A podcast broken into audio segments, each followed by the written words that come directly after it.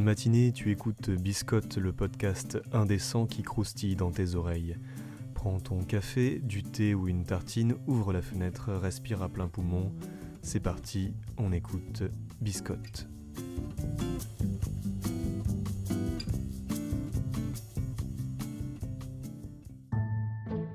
Ne dit-on pas que tout est inversement proportionné dans le jeu de rôle classique? On passe plusieurs heures à simuler une bataille de quelques minutes et quelques secondes à parcourir une mer, deux continents et plusieurs années, grâce au super pouvoir de l'ellipse. Car qui pourrait croire que dans le jeu de rôle, il faille tout raconter?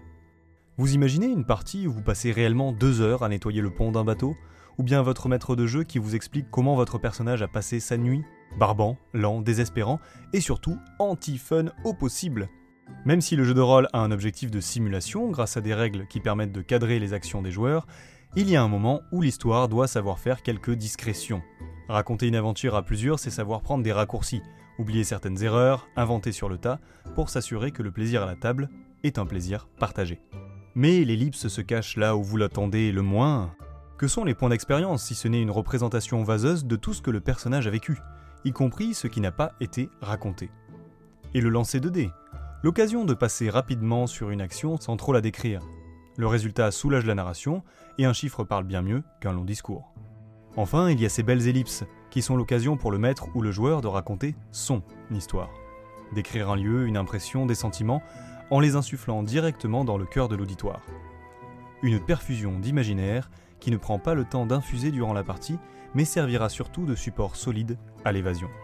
Rappelez-vous que savoir raconter, c'est savoir cacher, et l'ellipse sait mieux que personne ne dévoiler que quelques-uns de ses charmes pour inviter tout le monde à chercher un peu plus loin.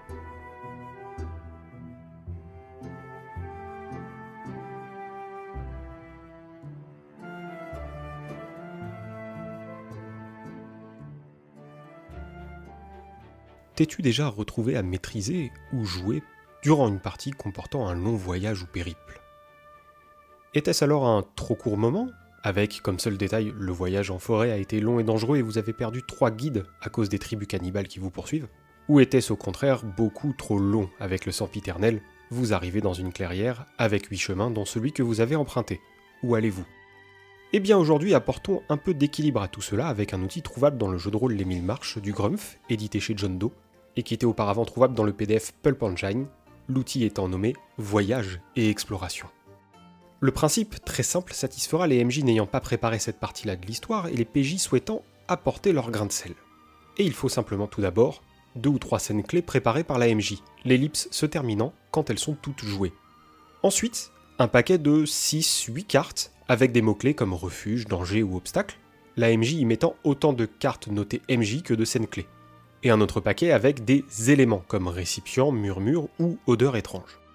A chaque tour, un PJ pioche une carte du premier paquet et 2-3 cartes du second, et brode une description autour de ça, avant de passer la main à la MJ au moment où la question Que faites-vous? semble inévitable. Si le PJ pioche une carte MJ en premier, c'est donc l'AMJ qui cale sa scène clé. L'AMJ, avant d'utiliser cet outil au sein de sa partie, n'a qu'à décrire au préalable l'ambiance globale, les enjeux et périls de ce voyage, et c'est parti pour combler ce passage de votre histoire en toute sympathie.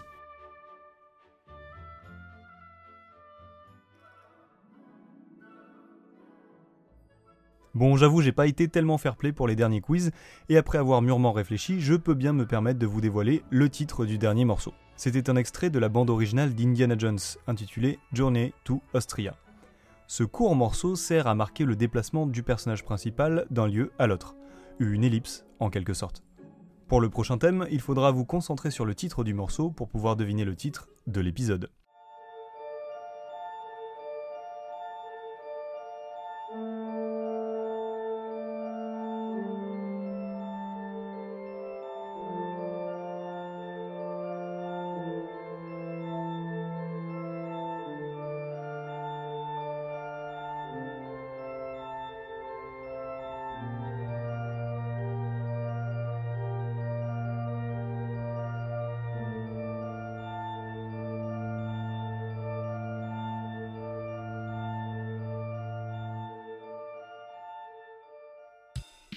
C'est ainsi que se termine notre épisode de Biscotte, mais rassurez-vous, on revient très bientôt.